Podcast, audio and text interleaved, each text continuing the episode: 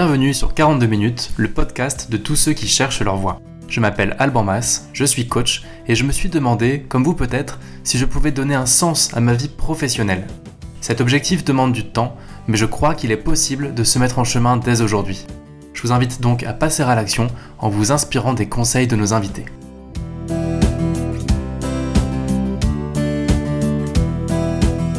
Salut à tous, c'est donc parti pour une deuxième saison. Il n'y a pas eu d'épisode depuis à peu près 5 mois, euh, sans nouvelles d'ailleurs de ma part, donc je m'excuse pour tous ceux qui m'ont écrit et me demandaient ce qu'était devenu ce podcast. Il s'est passé plusieurs choses en fait. La première c'est un bébé, la deuxième, c'est que j'ai décidé de me consacrer à temps plein à cette activité d'accompagnement et à ce podcast sur le sujet de trouver sa place, trouver sa voie. J'ai donc dû quitter l'entreprise que je dirigeais, recruter mon successeur, etc. C'était euh, pas mal de travail. La bonne nouvelle, c'est que maintenant, je vais être complètement disponible pour travailler sur ces questions avec vous. Alors, qu'est-ce qui change dans la saison 2 la première chose, c'est le matériel. J'ai investi un petit peu. La deuxième, c'est que on va élargir un petit peu. On va plus seulement parler de reconversion parce que la reconversion n'est pas toujours la bonne solution quand on veut trouver sa place. Et donc on va parler de trouver sa voie au sens large. Parfois on est juste bien où on est, on a besoin d'outils. Et donc on va travailler ça aussi. Puis la dernière nouveauté de cette saison 2, c'est que je me suis formé à l'accompagnement, au coaching. Et donc celles ou ceux qui le souhaitent peuvent maintenant me demander un accompagnement.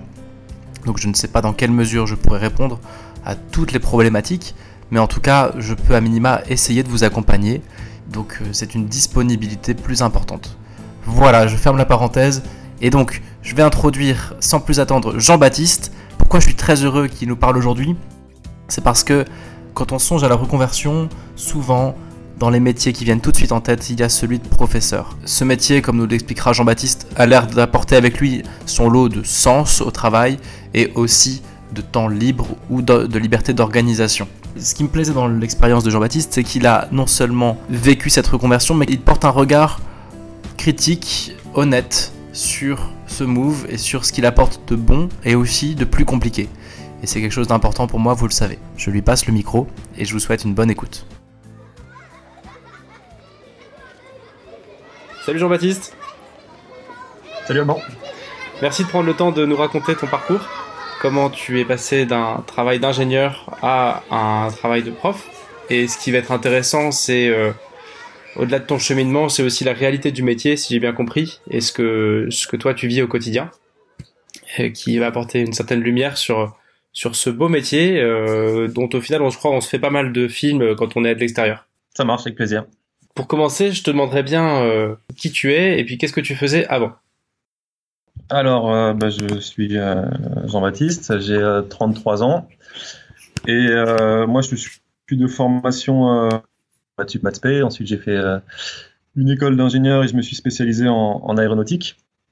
Et j'ai commencé, j'ai commencé ma carrière dans, l'industrie aéronautique puisque ça reste une, de mes passions. Et donc j'ai commencé dans un grand groupe industriel en région parisienne, dans un poste de bureau d'études, où j'avais un rôle très technique euh, sur, des pièces de, de moteurs d'avion, euh, où j'ai pu faire ça pendant à peu près, à peu près cinq ans. Ensuite, euh, avec euh, Claire, ma femme, on a décidé de quitter la région parisienne pour aller s'installer à, Toulouse, où là, j'ai, euh, je suis resté dans la même société, toujours en, en, industrie aéronautique. Et au bout de à peu près sept ans de cette carrière et de, et de cette vie, parce que les, les deux sont pas dissociables, euh, bah, j'ai fait le choix après pas mal de réflexions, on va, on va, en parler bien sûr. J'ai fait le choix de, de bifurquer vers, vers l'enseignement. Alors c'est un choix forcément, on est là pour en parler, qui qui est euh, très engageant, qui est euh, pour certains passe même pour très très radical. Moi, je l'ai jamais perçu comme très radical pour la bonne raison que déjà j'avais des activités d'enseignement au préalable. En étant dans, dans l'industrie, j'intervenais quand même en prépa, euh, je faisais des calls, je donnais des, cours particuliers, donc je suis pas passé de 0% à 100%. Et puis, et puis je reste convaincu qu'il y a beaucoup beaucoup de liens entre le entre le métier d'ingénieur euh, et le métier de et le métier de professeur, surtout quand on l'exerce euh, comme moi dans une dans une école d'ingénieur. Avant d'aller plonger dans le détail de, de cette réflexion, euh, à quoi ça ressemblait ta vie en tant qu'ingénieur? Donc, tu as, fait l'école polytechnique. Ensuite, tu as été recruté par une grosse boîte aéronautique. À quoi ressemblait ta vie et ton job à l'époque? Alors, il y avait un côté très technique qui me plaisait bien, c'est-à-dire vraiment j'étais les entre guillemets les mains dans le cambouis, à regarder bien les, plans des pièces, à discuter vraiment technique avec des spécialistes. Et donc ça, ça me plaisait bien. Et puis euh, la réalité du, de la vie quotidienne, c'était aussi, ben, comme beaucoup de métiers, des horaires très réguliers. Euh, on va dire du, du 9h, 18h euh, à peu près tous les jours, avec euh, une ambiance très surannée de, de bureau d'études très calme, euh, des processus très rodés, et puis, et puis j'ai senti aussi un, un, plan de carrière très défini à l'avance. Et euh, c'est aussi un des, un des aspects qui m'a qui m'a incité à, à, aller voir ailleurs. Il y avait ce côté effectivement un petit peu euh, un petit peu routinier et un petit peu écrit à l'avance qui me plaisait pas. Comment tu as su qu'il fallait changer? Il n'y a pas eu de déclic, hein, c'est-à-dire euh, je me suis pas réveillé un matin en disant je vais être prof. Ça s'est fait, ça s'est fait un petit peu, euh, ça s'est fait un petit peu sur la longueur. Je me rappelle très bien que la première fois que j'en ai parlé à, à ma femme, c'était en 2015. Et le changement, je l'ai fait en 2018. Tu vois, donc il y avait quand même trois ans de maturation, trois ans de réflexion autour de ça. Euh, je dirais que c'est le, c'est vraiment cette envie d'échapper à un destin que je sentais un petit peu tout tracé dans l'entreprise. C'est-à-dire euh, avec mon parcours un petit peu identifié au potentiel, euh, j'avais vraiment le sentiment que si, je restais en place, je savais que dans 10 ans je serais chef de service, dans 15 ans chef de département et des carrières qui sont intéressantes, hein, mais qui me, moi, me, me plaisaient pas parce que j'avais le sentiment que tout était écrit à l'avance et je voulais échapper à ça. Donc, euh, a priori, il y a un moment où tu te dis, ok, euh, le parcours là tel que je l'ai commencé, il est assez clairement défini. Je, je me projette pas tant que ça au final à très long terme. Euh, ouais. Mais comment tu nourris ta réflexion à ce moment-là pour savoir ce que tu pourrais faire d'autre?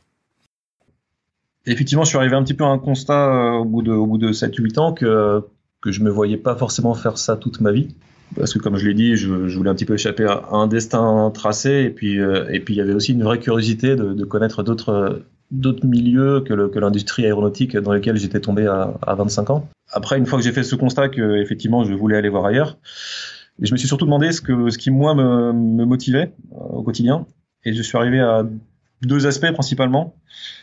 Euh, qui sont peut-être pas les raisons qu'on invoque le plus souvent quand on parle du métier de prof.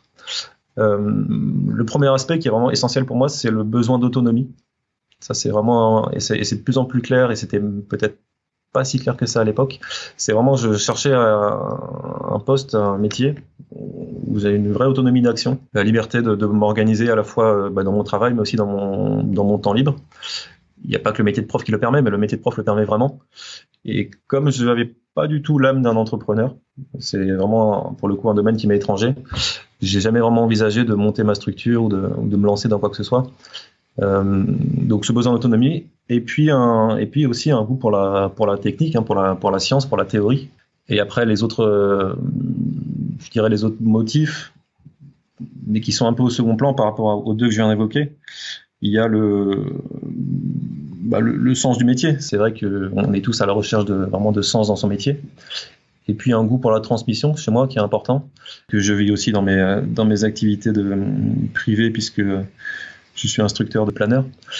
Donc tous ces aspects-là, donc si on résume, euh, autonomie, goût pour la technique, et puis au second plan un petit peu sens du métier et puis volonté de transmission. Et quand j'ai mis tout ça dans, le, dans la moulinette, il en est ressorti le, bah, finalement le, le métier de professeur. C'est une réflexion que tu as euh, faite seule ou ça s'est fait par d'autres personnes aussi? Je l'ai fait essentiellement avec euh, Claire, avec ma femme. J'en ai très peu parlé à mes amis, j'en ai très peu parlé à mes parents. Je ne sais pas si rétrospectivement je, le, ferai la même chose d'ailleurs. J'en ai parlé aussi à des professeurs, en, en l'occurrence à des anciens professeurs que j'ai eus en, prépa par exemple. Je voulais avoir des avis un petit peu de, spécialistes. Mais dans cette réflexion personnelle, je l'ai, fait vraiment en tout petit, en tout petit comité. L'idée, c'était aussi de ne pas se laisser euh, perturber par des, par des réflexions qui iraient pas forcément dans le sens que je souhaitais.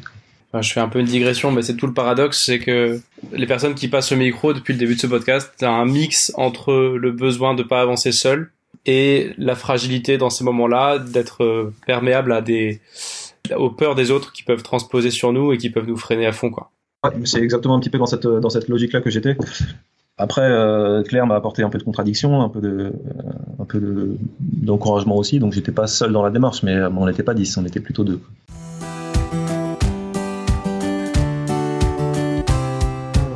Partir du moment où tu identifies que tu veux devenir enseignant, prof, qu'est-ce que tu mets en place? Comment tu démarres tout ça?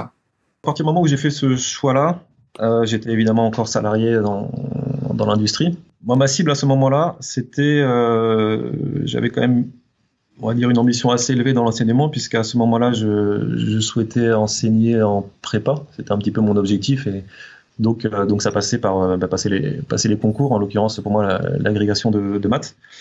Donc, euh, à partir du moment où j'ai fait ce choix-là, bah, c'était euh, vraiment branle-bas de combat pour préparer le, pour préparer l'agrégation et le CAPES en même temps, qui sont deux concours qu'on peut passer simultanément le CAPES ouvrant plutôt les, plutôt les portes vers le collège et lycée, et puis l'agrégation vers lycée et, euh, et supérieur, même si les places sont chères. Donc branle-bas de combat pour préparer ce, ces concours. Et dans les faits, bah, c'était vraiment euh, un rythme de, on va dire, d'étudiant. C'est-à-dire j'avais ma journée de travail euh, jusqu'à 17-18 heures et, et le soir je m'imposais, je m'imposais de deux heures de travail à peu près sur l'équivalent d'une année d'une année scolaire qui m'a mené au, concours en, fin d'année. Donc j'ai vraiment repris un rythme assez proche d'un rythme de, prépa et euh, avec des méthodes euh, de prépa, c'est-à-dire euh, les séances d'exercice, les sujets de concours, enfin tout, tout, ce qui, tout ce qui consiste vraiment à, préparer un concours. Et en parallèle, parce qu'il y a deux choses différentes, il y a préparer le concours et puis, se, et puis entre guillemets se préparer au métier. Et en parallèle, pour un petit peu vraiment être certain que, que ces choses-là me, me plaisaient, j'ai pu faire des faire des cols en, classe prépa, une école de maths. Donc ça permettait à la fois de garder un pied dans le dans les maths et puis de me confronter déjà à des élèves. Et puis j'ai aussi pu euh, donner quelques cours particuliers dans, dans une structure euh, bénévole. Là l'idée c'était euh, bon faire du bénévolat, mais c'était aussi un petit peu de on va dire de joindre l'utile à l'agréable en, en moi me confrontant à des élèves qui étaient cette fois-ci pas des élèves de prépa mais plutôt des élèves en difficulté T'as quand même fait euh, un peu un tour de force en passant euh, CAPES et agrégation en révisant le soir après le boulot. Dans quelle mesure ce que tu as vécu toi te semble transposable euh, de manière générale, on va dire Ouais, ouais je comprends ce que tu dis. Alors effectivement, et je le dis en, sans aucune prétention, c'est vrai que réussir le réussir la greg un petit peu en candidat libre en parallèle d'une vie professionnelle, c'est c'est vraiment pas donné à tout le monde et je le dis en toute modestie. Ça, ça m'a demandé beaucoup de travail, mais ça s'appuyait surtout sur, sur une, base académique qui était déjà super solide, hein, que j'ai acquise en prépa, que j'ai acquise aussi à Polytechnique. Donc, je pense pas être vraiment représentatif du, euh, du, profil type des, euh, des gens qui se reconvertissent vers, vers l'enseignement. Et j'en ai un témoignage assez assez clair puisque donc moi quand j'ai passé l'agrégation en 2018 dans l'académie de Toulouse en l'occurrence. Ensuite, quand on passe l'agrégation, l'année suivante euh, est une année en fait euh, on dit de stage où on passe la moitié de l'année en établissement scolaire, donc en tant qu'enseignant, et l'autre moitié de l'année à l'université pour, pour valider un master 2 euh, métier de l'enseignement. Et ce master 2, on le fait avec tous les lauréats du CAPES et de la GREG de l'académie de l'année précédente. Donc il y avait dans le tas peut-être 55 capétiens, 15 agrégés, et les profils étaient très différents, c'est-à-dire que les agrégés, c'était quasiment exclusivement des, euh, des jeunes, c'est-à-dire des gens qui sortaient vraiment de euh, licence puis master de maths, d'un profil vraiment très étudiant. J'étais le seul, on va dire, reconverti agrégé. Et à côté de ça, les, certifiés, les capétiens, il y en avait une grosse cinquantaine. Et là, la moitié étaient des reconvertis. Et avec des profils qui vont de, bah, l'ingénieur trentenaire jusqu'à des gens qui le passent à, presque 60 ans. Donc il y, a vraiment un profil très très diversifié. Mais par contre, effectivement, la reconversion passe plutôt par le CAPES que par l'agrégation.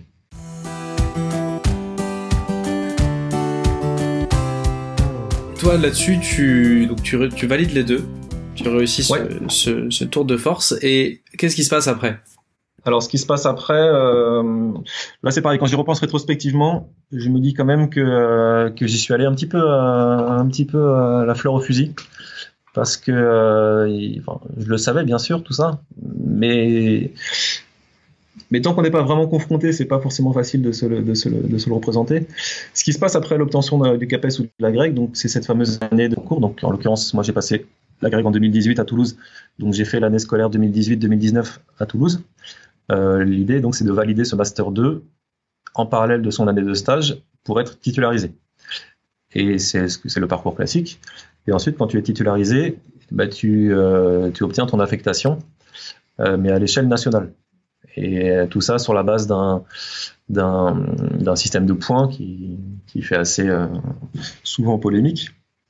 Système de points qui repose essentiellement sur la situation familiale, c'est-à-dire est-ce que tu es marié, est-ce que tu as des enfants, est-ce que est-ce que tu as des enfants même qui ont des handicaps? Il y a plein, de, il y a, plein de, de majorations selon les situations particulières et repose aussi sur l'expérience. Effectivement, quand tu débutes, euh, tu n'as pas tous ces points d'expérience.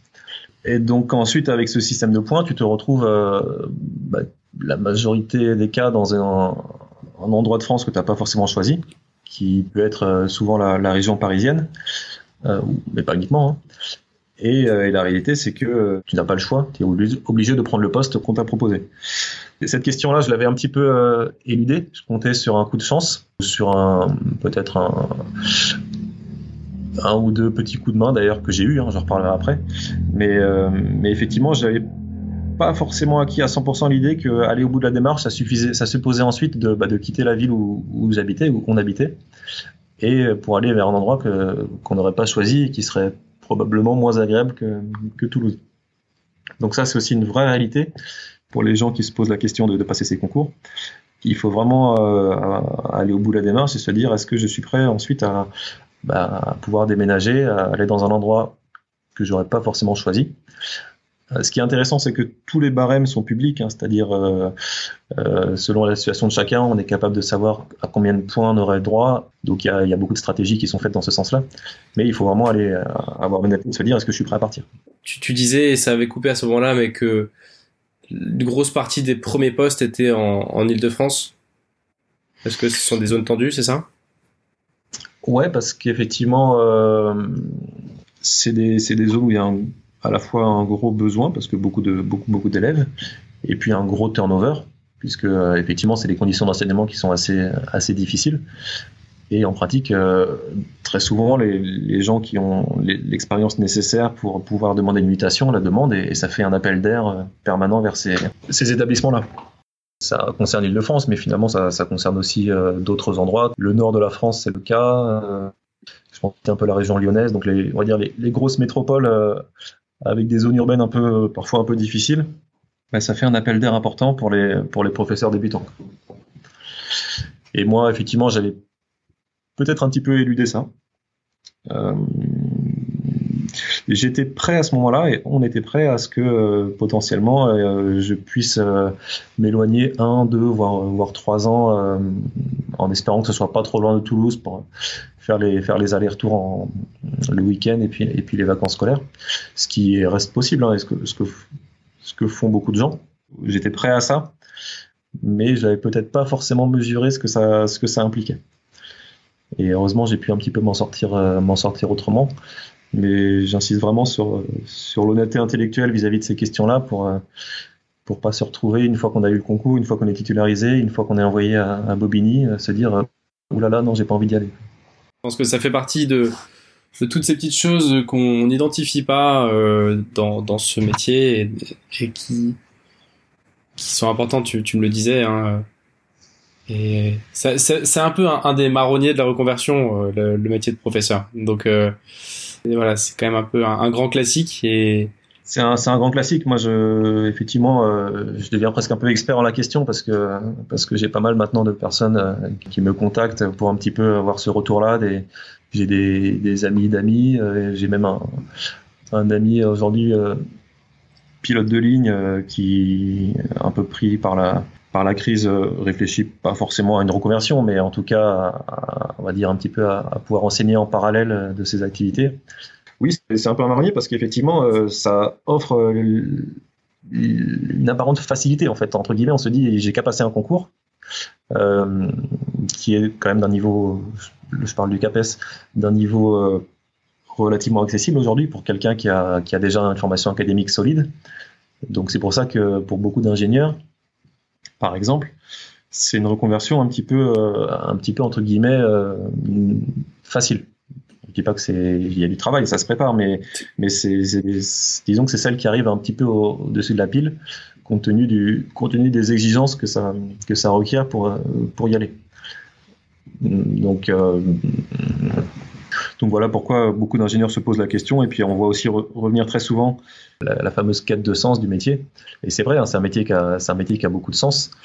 Et on lit beaucoup de témoignages de personnes qui ont fait ce choix-là et beaucoup évoquent la, quête de sens que permettrait ce, cette reconversion.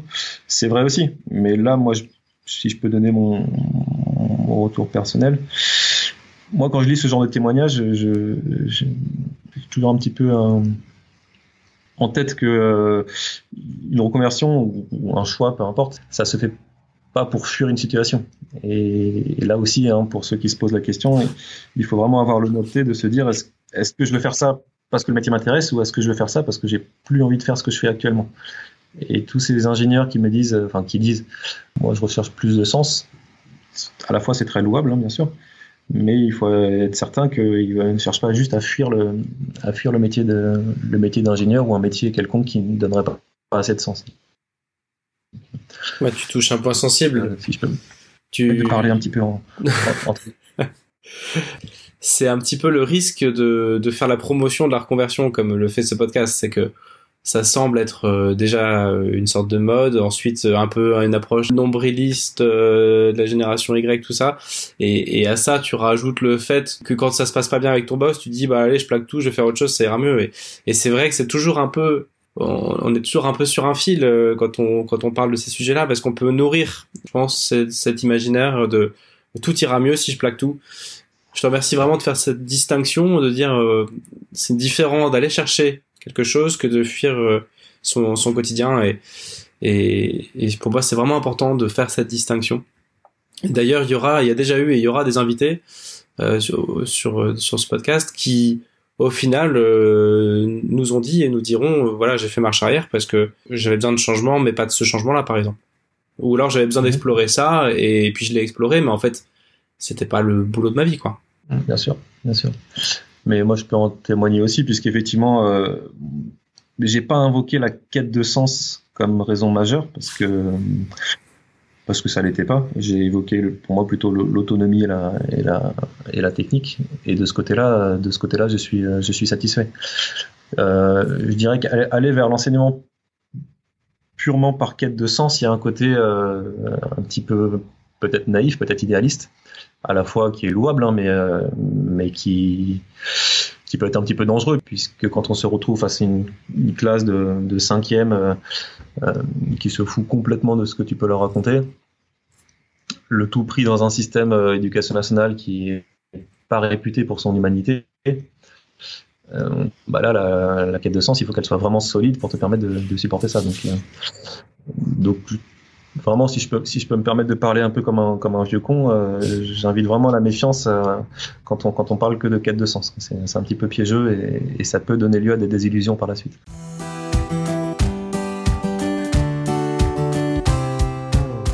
Écoute, tu, fais une belle transition vers la suite.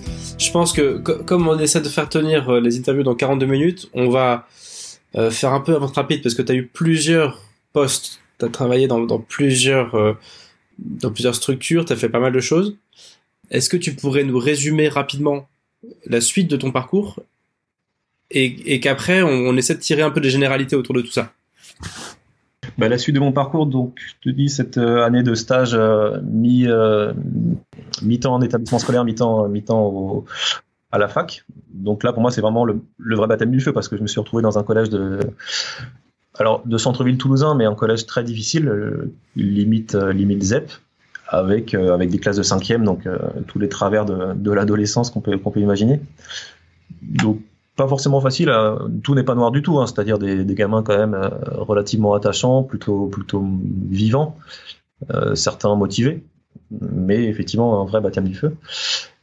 Et, euh, et, à la fin de cette année, bah, titularisé. Et là, le verdict tombe, j'étais envoyé à, à Pithiviers. Pithiviers, c'est, euh, près d'Orléans. Euh, et encore, j'aurais dû m'estimer heureux parce que j'avais été titularisé dans un lycée. Ce qui déjà n'est, pas le cas pour n'est pas le cas pour tout le monde. Donc euh, donc là, difficile pour moi d'aller à Pithiviers. Et euh, c'est là où j'ai un petit coup de pouce du destin entre guillemets, c'est que euh, c'est qu'entre temps j'avais pris contact avec, avec l'école où, j'enseigne actuellement, qui est une école d'ingénieurs privés, qui me proposait un poste d'abord en vacataire, qui s'est transformé rapidement en, en, un poste titulaire. Donc aujourd'hui je suis salarié de cette entreprise. C'est une école d'ingénieurs, mais, sous statut privé, hein, donc je suis salarié du privé. Et je me suis mis en, disponibilité de l'éducation nationale, ce qui me permet de bénéficier du concours mais de ne pas prendre de poste, donc évidemment pas de salaire. Et le jour où je veux revenir, bah, de pouvoir invoquer ça pour, pour reprendre un poste dans le, dans le public. Donc c'est un parcours qui n'était pas planifié, c'est important de le, dire aussi. Euh, aujourd'hui je suis content d'avoir fait ça puisque j'arrive à un petit peu à allier mon intérêt pour l'aéronautique et puis mon et puis mon intérêt pour l'enseignement. Mais c'est vrai que c'était pas forcément prévu comme ça quand j'ai fait ce choix-là. Et je sais pas trop quelle leçon en tirer. Peut-être l'idée qu'effectivement, il faut pas forcément trop planifier, mais il faut pas non plus partir trop la fleur au fusil. Donc, euh, euh, rétrospectivement, je me dis qu'effectivement les, planètes se sont, bien alignées pour moi puisque j'ai pu rester à, Toulouse et, dans le supérieur et dans l'aéronautique. Donc je suis assez conscient de la, en tout cas de la, chance que j'ai eue à ce sujet. Là, il y a un parallèle intéressant quand tu dis euh, faire des plans. Euh, tant que tu es dans le public et, au final il y a quand même beaucoup cette envie-là pour ceux qui passent le CAPES, euh, j'imagine, et la grecque. Euh, bah, il y a un moment où comment tu peux faire des plans quand tu sais pas du tout où, la machine va t'envoyer quoi? Pour moi, c'est vraiment l'interrogation majeure hein, de, la reconversion de prof. C'est pas forcément tant là, comment je gère une classe, euh, comment je comment je me retrouve dans l'éducation nationale. C'est vraiment comment j'accepte l'idée qu'effectivement je suis pas maître de mon destin, en tout cas dans les dans les deux, trois voire plus années qui viennent. Tout ça c'est du du transitoire hein, bien sûr, puisque ensuite dès que tu accumules des points, après tu deviens un petit peu plus euh, euh, maître de ton destin, mais euh, mais ça ça n'a rien d'évident pour des pour des gens par exemple qui ont la quarantaine, qui ont des enfants, qui sont installés dans une ville. Ça n'a rien d'anodin de dire ok je m'engage là-dedans et peut-être que j'habite à j'habite à Bordeaux, bah, je vais peut-être être envoyé à Rouen. ça, c'est des choses qui sont, qui sont très classiques. Et là aussi, hein, dans, dans, tous mes camarades avec qui euh, j'étais euh, poste de concours, j'avais des, des, gens de ce profil-là, hein, des, des, mères de famille, des pères de famille. Et, j'en pense à une fille qui, qui s'est retrouvée euh, alors envoyée à Bordeaux, ce qui n'est pas si loin que ça, mais, euh, mais avec deux enfants, donc l'obligation de faire des allers-retours toutes les semaines pendant deux ou trois ans jusqu'à accumuler des points pour euh, rentrer à Toulouse. C'est vraiment une analyse qu'il faut mener en, détail pour euh, faire un petit peu cette stratégie, se demander si je pars, euh, où ça m'amène, en combien de temps je peux récupérer des points. C'est vraiment a un calcul qu'il faut avoir l'honnêteté de, faire puisque pour pas avoir de mauvaises surprises par la suite.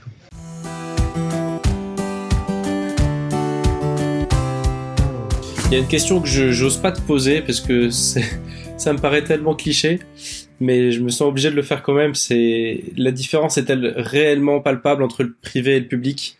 En termes de métier, j'entends.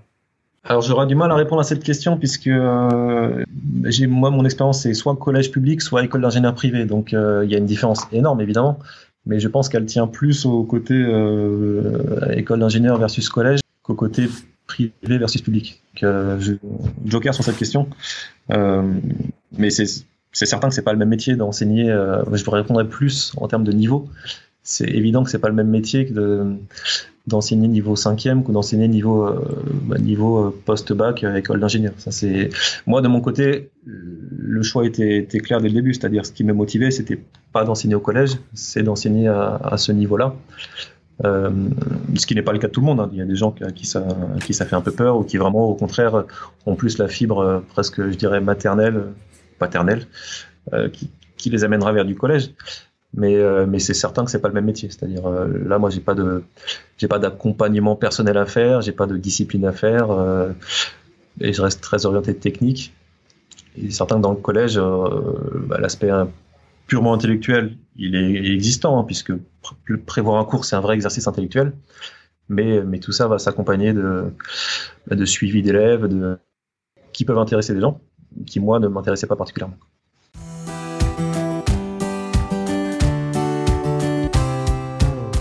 Qu'est-ce qui, euh, à tes yeux, euh, est différent entre l'idée qu'on se fait du métier, l'idée que tu te faisais du métier, et la réalité que tu as vécue et découvert?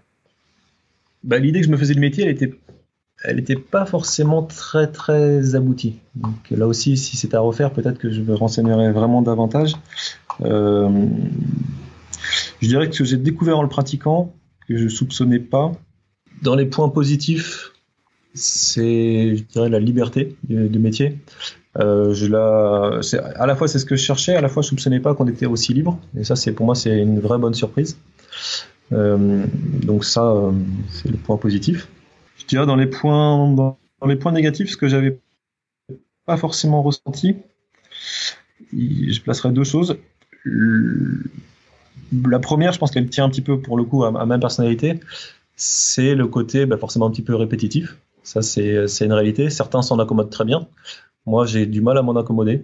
Alors aujourd'hui, j'échappe à ça puisque justement, euh, j'ai la chance de pouvoir euh, prendre régulièrement de, nouveaux cours, de nouveaux modules, mener des nouveaux projets avec les étudiants. Donc ça, c'est c'est un point qui me qui me satisfait beaucoup, mais euh, mais auquel je suis très vigilant parce que faire plusieurs années le même cours, pour moi, c'est très usant. Premier point. Et le deuxième point, là aussi, je l'ai vraiment découvert en le, pratiquant. C'est un petit peu plus personnel, mais euh, quelque part en, devenant enseignant, qu'on on change un peu de statut social quand même. Ça, c'est une réalité le métier d'ingénieur, il est, euh, assez bien perçu. Le métier de professeur, quoi qu'on en dise, il, a quelques étiquettes dont on n'arrive pas à se décoller. Je trouve que c'est un petit peu difficile à vivre. L'étiquette du, type toujours en vacances, du, type toujours au bord du militantisme, c'est des choses certes, en général, c'est dit un petit peu sur le ton de la blague, mais, moi, je sais que c'est des choses qui m'atteignent un petit peu. Je ne pensais pas que ça m'atteindrait, mais en fait, ça m'atteint un petit peu. Donc, c'est aussi, euh, c'est aussi une réalité que je ne soupçonnais pas. Et puis après, il y a tout l'aspect un petit peu plus euh, salarial. Celui-là, on s'y attend un petit peu, bien sûr. On peut en parler aussi. Mais c'est moins surprenant. Moi, ce qui m'a surpris, c'est vraiment, je te dis, le, sentir que je changeais de statut social et, pas forcément vers le haut. Ça, je l'avais pas prévu. Ok. Je m'attendais pas à ce que tu dis ça, tu vois, parce que c'est vrai que c'est un, c'est quand même un, un métier qui sur le papier est honoré et dans les faits ne l'est pas en quelque sorte. Ouais, c'est tout à fait vrai. Hein. Effectivement, euh, on, compte plus les films qui glorifient un peu le prof, euh, on compte plus les témoignages de euh, soit de profs, soit d'anciens élèves qui, glorifient leurs anciens profs. Ça, c'est tout à fait vrai. Mais quelque part, ça donne l'impression que les profs sont un peu payés de mots, un petit peu comme les, soignants dans les hôpitaux. Euh, et il serait bon de. Je, je revais mon, un, discours militant là, mais, euh, effectivement, euh, les profs en France restent extrêmement mal payés, extrêmement mal considérés par leur, euh, hiérarchie. On peut parler du salaire, on peut parler de, cet aspect justement mobilité imposée. C'est des choses que moi je, trouve très très discutable parce qu'elles reposent purement sur l'ancienneté, elles vont elles valorisent pas le mérite, donc ça c'est très dommage. Bah, le statut de prof, il est il y a un vrai décalage entre pour moi le rôle social qui qui existe hein, et, qui, et qui est réel et, et qui effectivement est, est, parfois valorisé dans les dans les discours, et puis la réalité du terrain où on envoie des gens euh, en, en, rep euh, payés à peine plus que le SMIC alors qu'ils sont bac plus 5 ça, c'est une, réalité qu'on dénonce depuis, depuis longtemps, hein, mais, qui, mais qui, dans les faits, ne change pas. Plus que du militantisme, la, question qu'on se pose ici au micro, c'est quelqu'un qui veut plonger là-dedans, euh, corps et âme, euh, à quoi à quoi il va être confronté, à quoi elle va être confrontée. Et donc, euh, donc c'est important que tu le dises, tu vois. Ouais, ce, ce décalage. Bah, il va être confronté, je te le dis, à, selon sa première partie de carrière à une diminution de salaire, avec bien sûr un gain de temps libre. Ça, c'est aussi une réalité, c'est indéniable. Mais euh, une, perte de, perte de salaire. Et puis, moi, je l'ai senti comme ça. Et peut-être que chacun n'a pas la même sensibilité. Une évolution dans l'échelle sociale, pas vers le haut. Moi, je, vraiment, je l'ai vraiment ressenti comme ça. Et c'était la, entre guillemets, la surprise de, de l'évolution.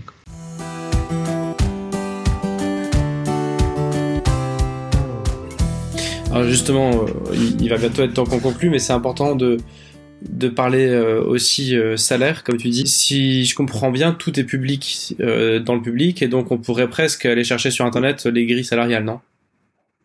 Ah oui, complètement. Ouais. Ouais, Dans le public, c'est tu, tu peux savoir combien tu vas gagner en commençant, combien tu vas gagner dans 10 ans, ce qui est à la fois la- bien d'un point de vue de la transparence, mais, mais tu vois, on- si on parle de méritocratie, il n'y en a pas. En, ce- en ce qui me concerne, là, pareil, je me situe un petit peu en dehors de ça, puisque, puisque salarié d'une école d'ingénieur euh, aéronautique privée.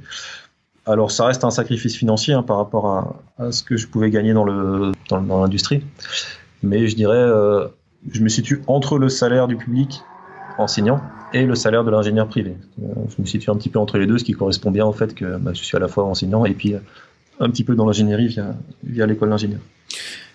Comment tu l'as vécu, toi, cette baisse, tout simplement, de, de revenus? Pas forcément mal, puisque, euh, puisque euh, dans les faits, ça n'a rien changé. C'est-à-dire, je me suis privé de rien, euh, évidemment, par rapport à, mon mode de vie, à notre mode de vie. Donc, ça je dirais que c'est, d'un point de vue concret, ça change rien. C'est purement un petit peu, un petit peu symbolique. On on n'aime pas évoluer vers le bas d'un point de vue salarial. Mais bon, après, ça à mettre en regard du, d'un temps vacant, euh, d'un temps vacant beaucoup plus important.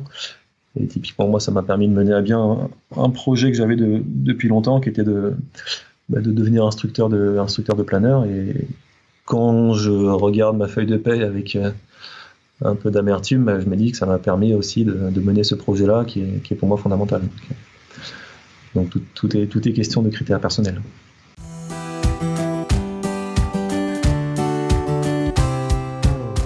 À la lumière de tout ce que tu nous dis, qu'est-ce que tu aurais envie de dire à, à un ou une junior qui se pose la question de plonger? Alors ingénieur ou pas, parce que tu as beaucoup parlé d'ingénieur en reconversion, mais euh, parlons de parlons de toute personne qui ait un bac plus 3, parce qu'il y, a- il y a quand même un, un niveau académique minimum, de, bac plus 3, tu me disais, minimum.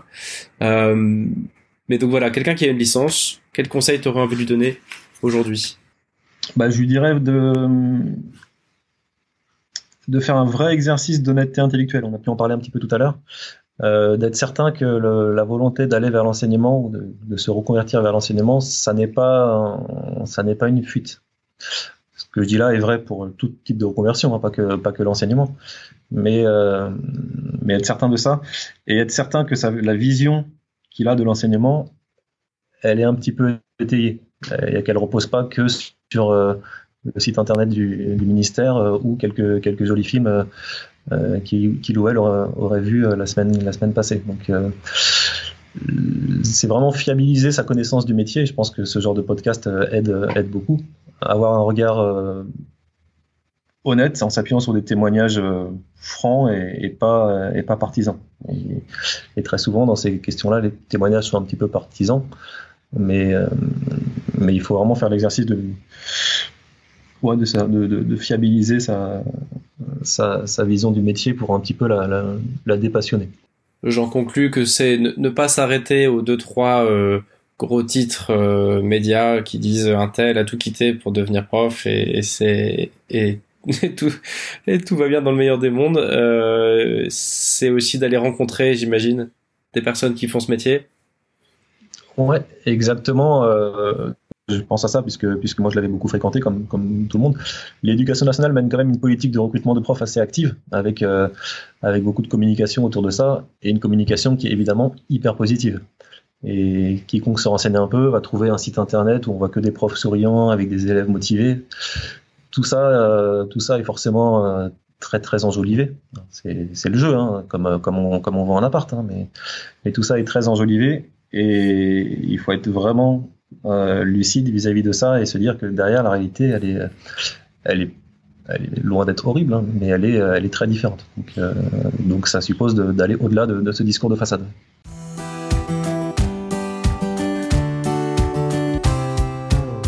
Tu tends la perche pour notre défi de fin d'épisode qui est assez engageant. J'ai envie de dire c'est le plus engageant de ceux qu'on ait eu depuis que ce podcast a, a démarré. Euh, mais en même temps, je crois qu'il faut bien ça. Après, après ce que tu nous as partagé, c'est-à-dire qu'il y a une vraie réalité. Il peut y avoir un vrai côté miroir aux alouettes sur ce job. Et, et donc je te laisse nous proposer ce que quel défi on, on peut donner à quelqu'un qui se dit ok j'ai envie d'être enseignant. Qu'est-ce que je peux faire très concrètement pour euh, pour discerner? Ok. Pour ceux qui ont envie d'être enseignants, ce que je vous propose, c'est pour un petit peu être sûr que vous êtes motivé, c'est d'aller dans un kiosque à journaux, d'acheter trois téléramas, et si vous arrivez à les lire jusqu'au bout, c'est que vous êtes prêt à être prof. non, je rigole évidemment. Non, évidemment, euh, si.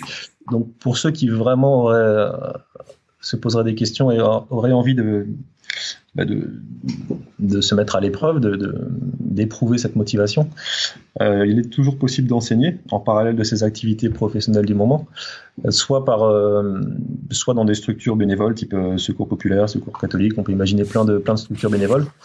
Mais la vraie mise à l'épreuve, c'est vraiment d'aller dans, le, dans, les, dans les établissements scolaires type collège ou lycée.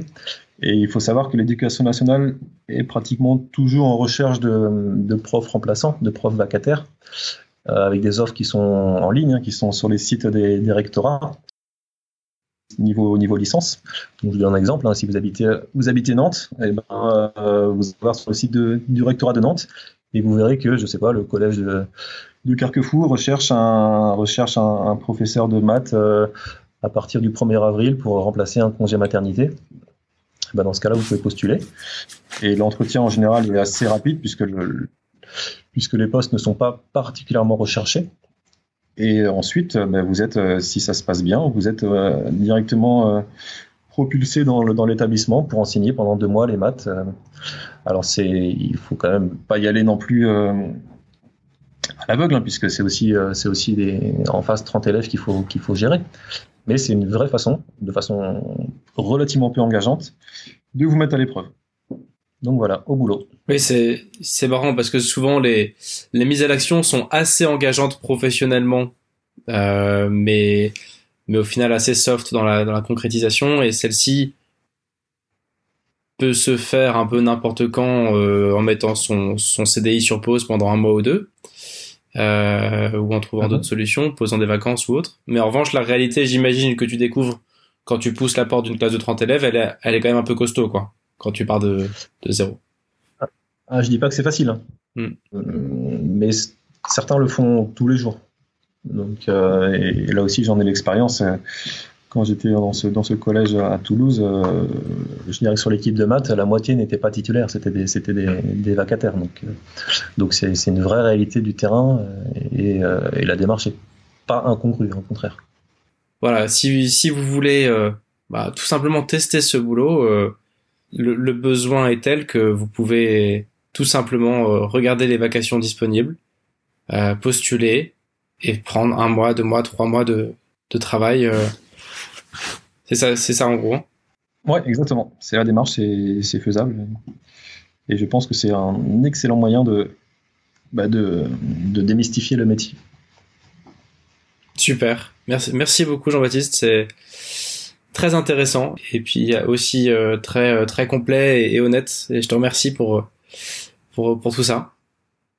Bah, c'est avec grand plaisir. Et si certaines euh, personnes euh, auraient des questions, n'hésite pas à les renvoyer vers, euh, vers moi. Ok. Écoute, pas de souci. Je, je mettrai les liens et, et merci encore de ton temps. Merci Alban. À bientôt. C'est la fin de cet épisode, j'espère que ça vous a plu. Pour plus d'infos, ça se passe sur internet sur 42minutes.fr. Je vous souhaite une belle semaine et un bon cheminement dans vos projets de vie. À bientôt